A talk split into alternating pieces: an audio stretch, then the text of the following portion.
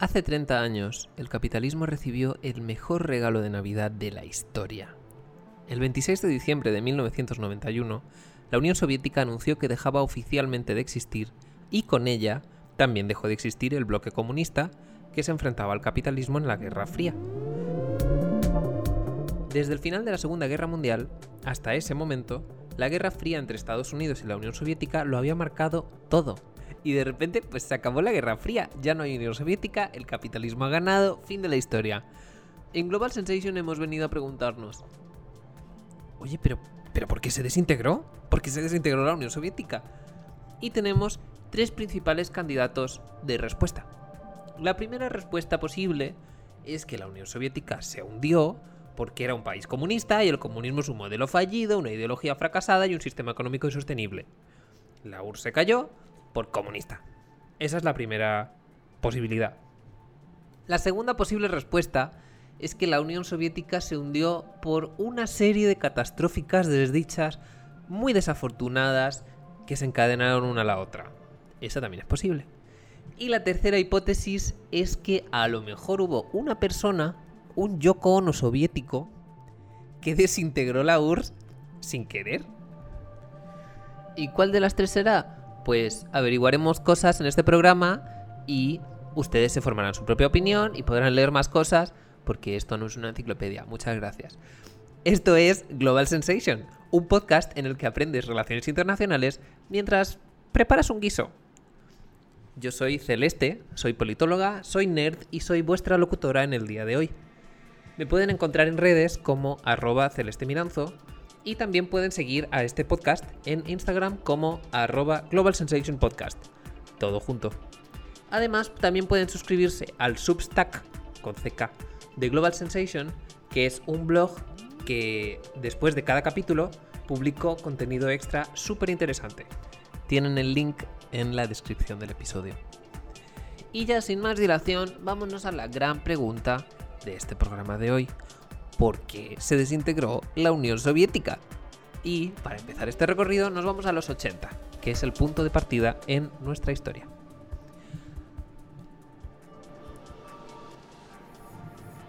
A principios de los años 80, unos años antes de su colapso, la economía de la URSS estaba en crisis. No estaba al borde de la quiebra, pero sí tenía problemas importantes, que tenía que hacerles casito. 15 años antes, en los 70, la Unión Soviética había llegado a estar a la altura del desarrollo económico del bloque económico capitalista. Pero para los 80 se estaba quedando más bien atrás. La URSS dejó de ser una potencia que exportaba maquinaria, que exportaba medios de transporte, productos metálicos al, al resto del mundo, y pasó a ser un país que principalmente producía petróleo y gas, y lo exportaba y ganaba dinero con ello, y es lo que todavía hace. Entonces ya tenemos un problema, que es el atraso tecnológico. El segundo problema de la URSS era la red de dependencia que había establecido con los países de la órbita soviética. De hecho, se podría decir que la Unión Soviética ayudaba económicamente a muchos países. Por una parte estaban los países socialistas de Europa del Este, que no eran parte de la Unión Soviética, pero que sí que estaban bajo la protección económica, política y militar de la URSS. Protección la gente de la Europa socialista vivía objetivamente mejor que la población de la Unión Soviética. ¿Por qué? Porque tenían subsidios, petróleo barato y préstamos a fondo perdido que recibían desde Moscú. Y había llegado a un punto en el que continuar con estas ayudas se hizo insostenible. Luego aparte, Alemania del Este, la RDA, exportaba parte de ese petróleo barato que recibía de la URSS a otros países capitalistas y se forraba con ello, pero bueno, eso digamos que era una corrupción del sistema que ya había. Pero el sistema que había no funcionaba ya de por sí. Bueno. Pero es que aparte de Europa del Este, había más. También estaban Cuba, Angola, Nicaragua, Camboya, Etiopía, a los que la URSS le daba ayudas, y Afganistán, al que la URSS envió apoyo militar y se acabó convirtiendo en una guerra muy costosa, muy desgastante, en fin, un desastre. Y luego había un tercer problema en la crisis de la URSS, que fue que tuvo durante casi 20 años a un presidente muy mediocre, muy inmovilista y que permitió mucha corrupción en el Estado y en el Partido Comunista. Brezhnev estancó la economía, estancó el Estado, invadió Checoslovaquia con tanques para aplastar unas protestas pacíficas. O sea, no, no hay muchas cosas buenas que se recuerden de este señor. Pero bueno, así en resumen, fueron 20 años de estancamiento total. Pero luego había un cuarto problema. Y ese de verdad que estaba tirando por la borda la economía de la Unión Soviética. Y ese problema era una carrera militar obsesiva con los Estados Unidos. El gran enfrentamiento que suponía la Guerra Fría se basaba en que las dos superpotencias podían entrar en guerra en cualquier momento y desatar la Tercera Guerra Mundial, no la de las conspiraciones de YouTube, la de verdad.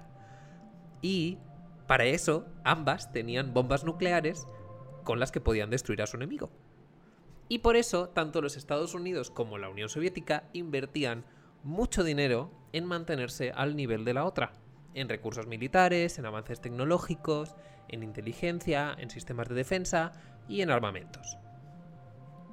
Para la Unión Soviética, este gasto militar era demasiada inversión. Y además es que la economía soviética priorizaba la industria militar por encima de todo. Tenían que gastarse los mejores materiales, el personal más cualificado, los mejores sueldos, presupuestos con apenas ningún límite. De hecho, la industria militar era tan importante que todas las demás industrias tenían que dejar libre una, parte de su capacidad de producción en caso de que hubiera un esfuerzo de guerra de emergencia y esto significaba que tenían materias primas para tres o seis meses sin utilizar, ahí guardadas, y máquinas acumulando polvo, por si había guerra. Y pues os podéis imaginar el potencial que se estaba malgastando.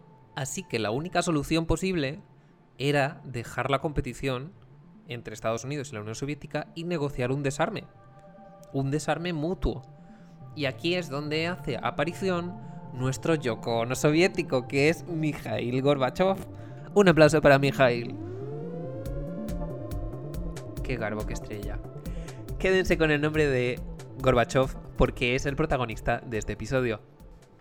Mikhail Gorbachev fue el siguiente secretario general del Partido Comunista de la Unión Soviética, que es el cargo máximo, es el equivalente a presidente. Y fue el encargado de liderar la política de la URSS y de hecho era un secretario general atípico. Para empezar, era muy joven. Era el miembro más joven del Comité Central. ¿Tan joven? ¿Cómo de joven? Ustedes me dirán. Pues 54 añitos. O sea, imagínense cómo era el resto del Politburo. Poco mayor. También había llegado al puesto de una forma atípica. Normalmente los líderes de la URSS salían de las fábricas y de ahí ascendían en el partido. Y sin embargo Gorbachev era un jurista, un abogado que había viajado por Occidente, por lo tanto había estado viendo lo que había en Occidente, y él tenía un carguito pequeño, eh, regional, y le dijeron, vente al comité central. Y pues fue. Y además era Piscis. O sea, si le entran al horóscopo van a ver lo ultra Piscis que era este señor. Increíble. Cuando Gorbachev asumió el poder, tenía grandes ambiciones de renovar la Unión Soviética y su gobierno se centró en tres grandes pilares. El desarme nuclear, renovar la política y reformar el sistema soviético. Iremos uno por uno, pero ahora vamos a centrarnos en el que salió bien, que es el desarme nuclear. Háganse idea de que esto es 1985, 86 y para negociar un desarme con Estados Unidos, Gorbachev se tenía que sentar a la mesa con nada menos que Ronald Reagan, el actor convertido en presidente que era de ideología neoliberal conservadora. Entonces se reúnen y llega Gorbachev con sus ideas, súper comprometido con que ambos países eliminen sus armas de destrucción masiva. Y Reagan le dice, ah, no te creo. O sea, sí me importa el desarme, pero yo voy a seguir con mi gigaproyecto de defensa antimisiles que me protege desde el espacio. O sea, tú haz lo que quieras. Y pues eso hizo.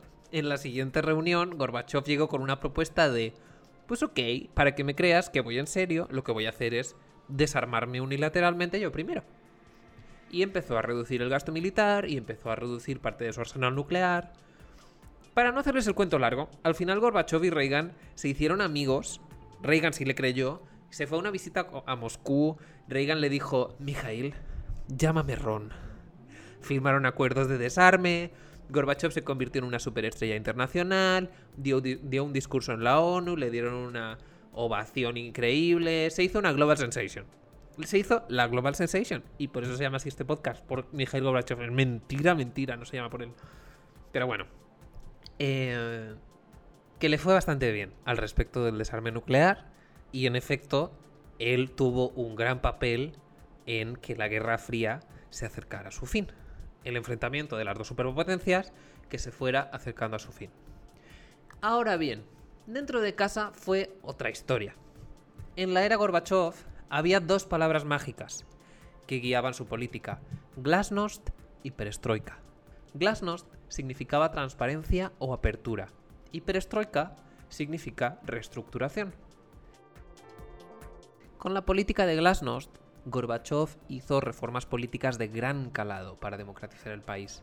Por ejemplo, ahora ya podía haber crítica, en público, dentro del partido, fuera del partido, se abrió también el sistema del partido único, a que hubiera más partidos, y se convocaron elecciones a un Congreso de los Diputados del Pueblo, con 2.250 representantes, 1.500 de los cuales eran elegidos democráticamente entre el pueblo Luego el resto eran cargos orgánicos del Partido Comunista, los otros 750, pero bueno, dos tercios, se aprecia. Y en la práctica esto lo que tenía de fondo es que Gorbachev estaba tratando de separar al Estado del Partido Comunista y que fueran instituciones independientes. Pero el efecto no fue el que Gorbachev esperaba. Al abrir el sistema a la crítica, hubo una avalanchísima de críticas a todo, o sea, no solo a las reformas de Gorbachev, sino también a todo lo que había supuesto la URSS, el comunismo, el Partido Comunista, el marxismo-leninismo, o sea, todo. Y los, y los sectores críticos a Gorbachev, pero que eran del Partido Comunista, aprovecharon para echar más leña al fuego y decir, sí, sí, sí, sí, sí, vamos a liarla. Luego, aparte, las reformas democráticas tampoco salieron bien, porque crearon un vacío de poder. Lo que había hecho que la Unión Soviética funcionase en los anteriores 70 años era que había una cadena de mando militar vertical de arriba a abajo que venía de la época de Stalin. No era democrático, pero era funcional. Y al separar el partido del Estado y crear instituciones democráticas, se produjo un vaciamiento de autoridad que no se podía rellenar de la noche a la mañana con un proceso de decisión democrática que es más lento, que tiene una deliberación.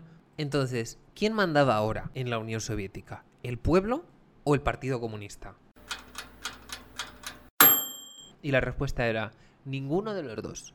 Quien mandaba era Mikhail Gorbachev, con su nuevo título de presidente de la Unión Soviética. Porque como había separado el Estado del partido, había dicho, pues ahora se convocan elecciones a presidente, las gano yo, me convierto en presidente, y hubo un punto en el que este señor era casi un monarca o un zar. O sea, tenía más poder que el que tuvo Stalin durante la guerra. Y con este desastrito llegamos al tercer pilar de la política de Gorbachev, la perestroika. Es decir, la reestructuración del sistema soviético. Y aquí es donde Mikhail dijo, me voy a coronar. Y lo hizo. Gorbachev quería que la Unión Soviética fuera una economía mixta, un sistema socialista con elementos de mercado y además con una gestión descentralizada entre las 15 repúblicas que componen la URSS. Entonces, una de las cosas que hizo en la economía fue legalizar las pequeñas empresas privadas. Y, por otro lado, también dejó quebrar a empresas grandes que habían estado funcionando a pérdidas permanentes. Porque normalmente en la Unión Soviética, si tú tenías una empresa gigante que funcionaba muy bien, y tenías una empresa gigante que era necesaria, pero que estaba a pérdidas, pues traspasabas el beneficio de una a las arcas de la, al presupuesto de la otra y todo arreglado y a seguir. Pero Gorbachev dijo, esto ya no, si estás a pérdidas y no sales de pérdidas, pues te dejamos caer. Esa era la teoría. Y luego otra cosa que hizo fue que dejó de ayudar a las economías de Europa del Este a las que les daba subsidios, les daba ayudas, les daba préstamos, eso que os he contado antes, pues dijo, esto es un lastre, lo vamos a quitar. Fin. Entonces nada de esto suena mal en principio. Pero, para que os hagáis una idea de el desastre que estaba siendo la reforma económica, es que desde el principísimo de la Unión Soviética, la economía se había estado rigiendo por planes quinquenales, que son estrategias de cinco años que trazaban el camino que los dirigentes de todos los niveles de la Unión Soviética debían seguir para, para ese periodo. Y con Mikhail Gorbachev fue la primera vez que no hubo plan quinquenal. Eso es grave. Pero es que por lo que he leído de distintos historiadores, Gorbachev, pues que era abogado, sabía mucho de leyes y sabía de derechos civiles y sabía, sabía desarrollar con mucho detalle la política de Glasnost, la transparencia, la democratización. Pero de reformas económicas no tenía ni idea. Nadie sabía lo que, estaba, lo que estaban haciendo. Y lo de economía socialista con elementos de mercado, eh, ta, ta, ta, era poco más que un eslogan. Porque en la práctica fue un completo desastre. Entonces hubo una desestabilización económica y la gente, naturalmente, estaba muy descontenta por cómo sus condiciones de vida estaban empeorando rápidamente. Gorbachev había desestabilizado la política y la economía a la vez y sin querer provocó un desplome generalizado de la fe en el sistema que estaba sustentando la URSS desde hace décadas. Y ustedes me dirán, ¿y ya con eso, eso fue suficiente para que se desintegrara la URSS, nada más? Y no, todavía había mucho más. Todavía se podía liar más. Vamos a hacer un break de un minuto y a la vuelta les estaré contando cómo se cayó el muro de Berlín, cómo se lió muchísimo en Europa del Este y cómo tras la desintegración de la Unión Soviética, la Federación Rusa se convirtió en un infierno capitalista.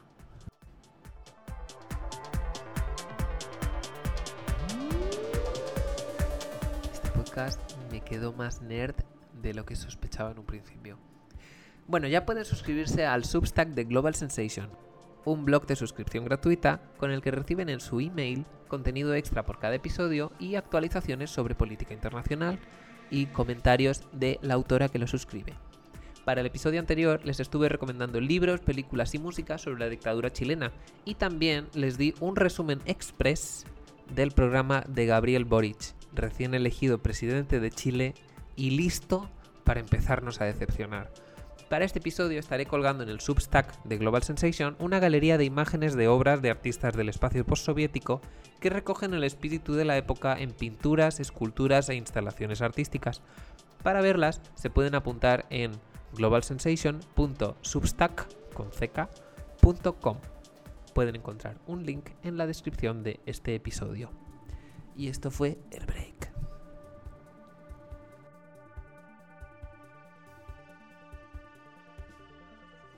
Hola, yo otra vez. Como les vendía con... Eh,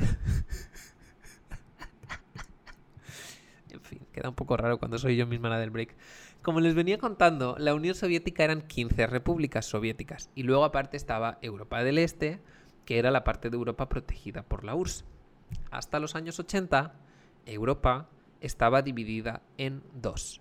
Los países capitalistas, que estaban en una alianza militar con Estados Unidos, la famosa OTAN, no sé si les suena, y los países del este tenían su propia alianza militar, el Pacto de Varsovia. La URSS mandaba tropas a su lado para mantener el orden, por así decirlo, y Estados Unidos ponía bases militares en el otro lado. Ese era el delicado equilibrio en el que se mantuvo el continente europeo por 40 años. Sí, 40. Entonces fue Gorbachev a los países de Europa del Este, tipo la República Democrática Alemana, Hungría, Checoslovaquia, mm, y les dijo, oye mira, yo ya paso de la Guerra Fría, no me sale a cuenta, así que voy a sacar mis tropas de todos estos países, voy a dejar de ayudaros económicamente, porque habéis estado viviendo por encima de, vuestras posibilidades, y que os vaya muy bonito. Y se quedaron todas como, mm, ok, y le dijo a Hungría, entonces si yo ahora quito las alambradas de mis fronteras, no pasa nada, ¿verdad? Y le dijo Gorbachev, sí, sí, a mí qué me cuentas. Déjame en paz, Hungría. Y así es como, de repente, así como sorpresa, Hungría se llenó de hashtag turistas alemanes que huían de Alemania del Este, de la RBA, para ir a Alemania Occidental, la Alemania capitalista.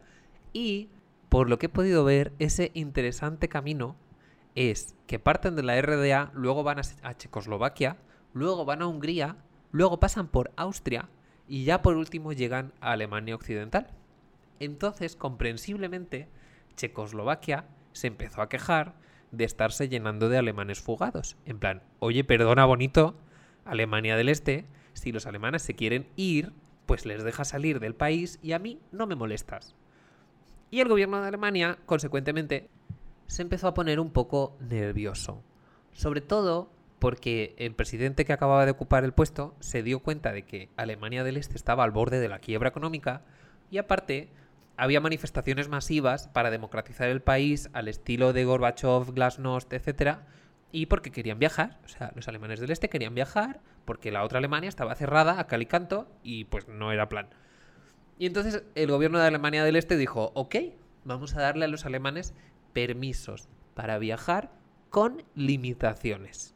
Y el 9 de noviembre de 1989, el gobierno convoca una rueda de prensa para anunciarlo. Con limitaciones, yo lo digo otra vez, ese era el plan. Y llega ahí el señor del Politburo que estaba de guardia y que le tocaba ese día hacer la rueda de prensa. Llega medio dormido, cansadísimo, con una cara de... pues con una cara horrible. Y con papeles por todas partes, o sea, un desastre de señor. Y sin querer dice que a partir de ese momento los alemanes del este podían abandonar el país por la frontera con la otra Alemania sin pedir autorización. Y ahí es donde se me galió. Sea, alemanes en masa en los puntos fronterizos, en plan, déjanos salir, hostia, lo ha dicho el gobierno, ya, ya está bien. Y después de un rato, pues los guardias pues, se rindieron y adiós muro de Berlín y todas estas cosas que, que son historia y que se celebran todos los años. Lo que pasó a continuación les sorprenderá. ¿Se acuerdan que Gorbachev y Reagan se habían hecho compadres? Que eran bros de la Cold War. Pues a Reagan lo echaron. Y llegó George Bush padre, que no era su amigo. No era amigo de mucha gente. Tampoco de los de la gente de Kuwait. Y además es que es que era mala gente. O sea, era una mala persona. Y luego aparte estaba su secretario de Estado, James Baker, que ese sí que era más malo que un rayo. Y estuvieron engañando a Gorbachev de que ahora que estaba terminando la Guerra Fría, sería maravilloso si las dos alianzas militares europeas desaparecieran. Un mundo sin la OTAN y sin el Pacto de Varsovia. ¿No sería increíble? Imagínatelo. Y entonces convencieron a Gorbachev a través de un montón de engaños de que primero disolviera él el pacto de Varsovia y que ellos tantito después iban a estar disolviendo la OTAN. Tú no te preocupes, Mijail, disuélvela tú primero. Y así es como la alianza militar del pacto de Varsovia dejó de existir, porque no estaba muy agudo el señor Gorbachev. Pero no contentos con eso, James Baker y George Bush también le arrancaron la promesa de que Gorbachev iba a permitir que los alemanes del Este decidieran si se dejaban absorber por Alemania Occidental y también si querían unirse a la OTAN. Y Gorbachev fue cediendo a todo, a todo, dejándose convencer, diciendo él que sí a estas cosas cuando no le tocaba. Y como no le tocaba, estaba pasando por encima de los movimientos ciudadanos de Alemania del Este que estaban diseñando la transición y que no querían una absorción rápida al capitalismo de Alemania del Oeste. Lo que querían era un sistema mixto de propiedad estatal y propiedad privada. Un socialismo con libertades democráticas. O sea, ¿para qué diseñas el glasnost y la perestroika, eh, Gorbachev, si luego no lo dejas a los demás? O sea, es que ni comes ni dejas comer. En fin, los demás países de Europa del Este también tuvieron sus momentos de ruptura con el socialismo. Casi todos pacíficos y sin mayor problema. El único que costó una revolución violenta fue Rumanía, porque tenían ahí a un monarca dictador que se había incrustado a la silla. Pero con los demás, la gente le montaba una manifestación masiva al gobierno para que se fuera, y el gobierno era como, ok, me voy, supongo, o sea, adiós, mi tiempo acabó, hasta luego. dramatización para efecto humorístico, pero pues eso es lo que ocurrió, así, a grandes rasgos. A Gorbachev se le estaba básicamente desplomando todo en Europa. Pero es que parecía que le daba igual. O sea, igualmente él era el presidente de la Unión Soviética y tenía su poder supremo y no había nadie encima de él y tenía más poder que Stalin y pues ahí andaba, haciendo desastritos por aquí y por allá.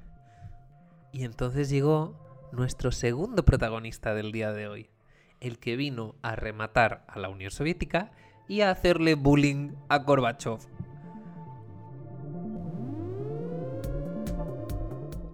Boris Yeltsin era el secretario del Partido Comunista en Moscú. Y aprovechando que ahora había libertad para la crítica abierta y frontal al gobierno, no tuvo ningún reparo en acusar a Gorbachev de haber sumido al país en la ruina económica y además abogaba por la democracia y por acabar con la corrupción. O sea, fair, tenía bastante razón en todo, hasta ahí. Pero es que aparte era un nacionalista ruso muy nacionalista y muy ruso.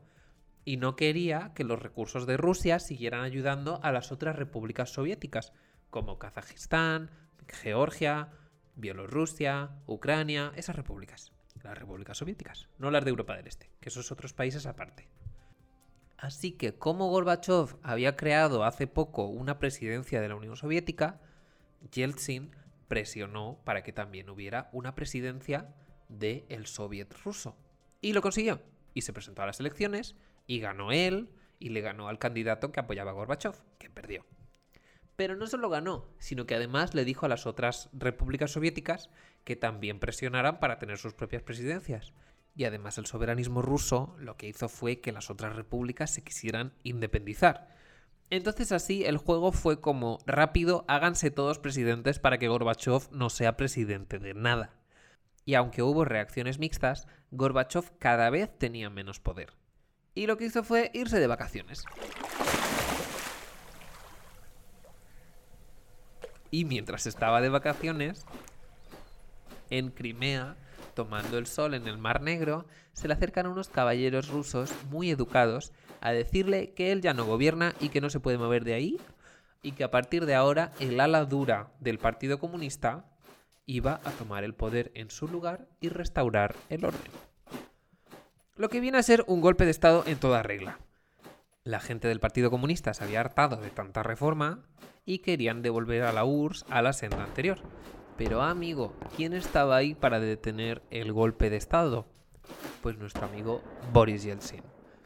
Cuando fueron los tanques del Partido Comunista al Parlamento del Pueblo, Yeltsin se puso en medio y detuvo los tanques y como estaban todas las cámaras de televisión para verlo, se convirtió automáticamente en un héroe internacional de la democracia. Un poco irónico si saben lo que hizo dos años después, pero bueno, ahora se lo contaremos. El caso es que cuando Mikhail Gorbachev quiso volver de vacaciones, ya nadie quería ver su rostro. Las repúblicas soviéticas querían independizarse, o ganar más autonomía, o varias ya se habían independizado de hecho, los miembros del Partido Comunista que antes le apoyaban ya no querían saber nada. Y Yeltsin se había convertido en un héroe mientras él volvía humillado, humilladísimo. Y así aguantó cuatro meses. Hasta el día de Navidad, el 25 de diciembre, que dijo no puedo más. Y ahí es donde él anunció que dejaba de ser presidente de la URSS y con ella la URSS también desaparecía. Y al día siguiente cada soviet era su propia república y sobre todo Rusia que se convirtió en la Federación Rusa y heredó gran parte de lo que fue la URSS. Yeltsin, para aquel entonces, él ya era presidente de Rusia, porque era presidente del Soviet de Rusia. Entonces, en ese momento, automáticamente fue el presidente de la Federación Rusa. Muy bien por él. Ya no tenía nadie encima, ganó la democracia. Unless. ¿Se acuerdan de que Yeltsin era muy demócrata y le importaba mucho el bienestar del pueblo ruso? Pues ya no. En cuanto tomó el poder, le pidió al Parlamento poderes especiales para hacer lo que quisiera un año, porque era un tiempo muy complicado, y se lo concedieron. Y ahí es donde se lió parda pardísima. Yeltsin procedió a la privatización ultra rápida de la Unión Soviética, con ayuda de asesores neoliberales venidos de Occidente que no tenían ni la menor idea de lo que era la economía soviética en sí. Entonces, le dieron consejos muy malos, pero es que además, además él tampoco era muy apto. Entonces, este señor privatizó todo lo privatizable, se hizo de oro, vendió todo lo vendible, a empresas estatales, recursos públicos, recursos naturales, vendió todo a precio de risa y al mejor postor. El resultado es que en poco tiempo unos pocos oligarcas eran los dueños de empresas valiosísimas que hasta entonces habían sido una fuente de riqueza para el pueblo y que ahora lo eran únicamente para manos privadas y que habían comprado a precios es que ridículos, a precios ridículos. Luego, por otro lado, también como parte de esta transición ultra rápida, Yeltsin liberalizó los precios sin ningún tipo de cuidado.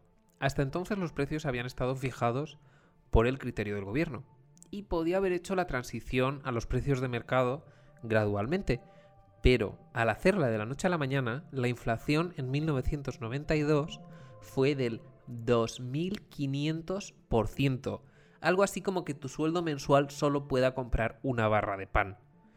Como resultado, todo el pueblo ruso, todo, perdió los ahorros de su vida y de repente todo el pueblo era sumamente pobre.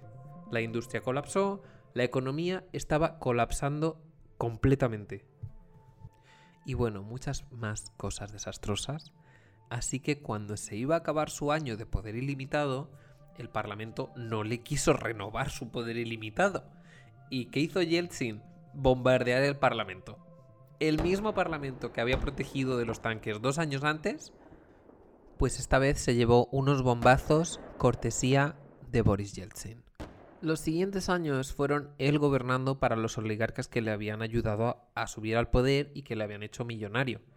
Y a veces, bueno, a veces ni gobernaba, porque estaba demasiado borracho y quien tenía que salir a gobernar a suplirle era su hija Tatiana. En el año 1999, finalmente, Yeltsin anuncia su dimisión y le pide perdón al pueblo ruso y como regalo de despedida les deja a Vladimir Putin, en plan de, hola, he traído a este para que siga. Y pues oye, muchas gracias. un libro también hubiera valido.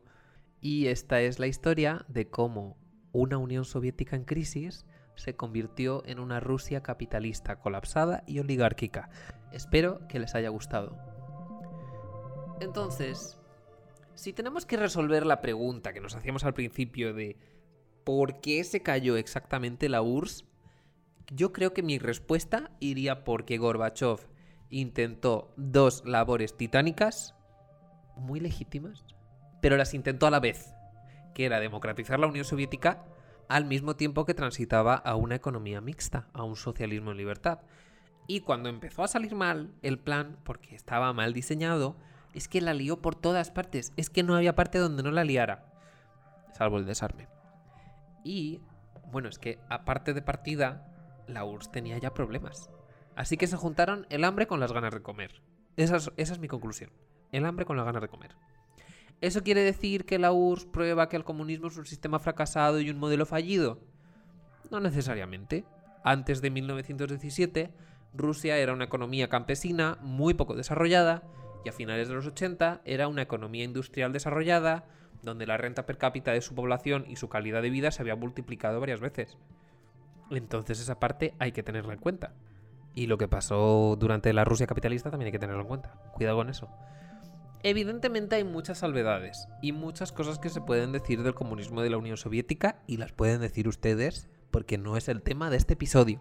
El tema aquí es si el comunismo en sí fue lo que tiró la Unión Soviética y lo que parece es que no. Luego ustedes se pueden formar su opinión, leer más cosas, hacer lo que quieran, pero no me manden hate porque yo no soy un periódico. Thanks. Eh, esto ha sido Global Sensation, el programa de podcast de relaciones internacionales, historia, economía, política y lo que surja. Pueden hacerse seguidores del programa en su plataforma de podcast favorita. Si quieren ver el contenido extra, estaré subiendo arte post-soviético a globalsensation.substack.com para quien quiera suscribirse o simplemente visitar la página. Yo soy Celeste. Recuerden que pueden seguirme en arroba celestemiranzo en Instagram y Twitter. Y también pueden seguir el podcast en Instagram en arroba Global Sensation Podcast. Todo junto. Hasta la próxima.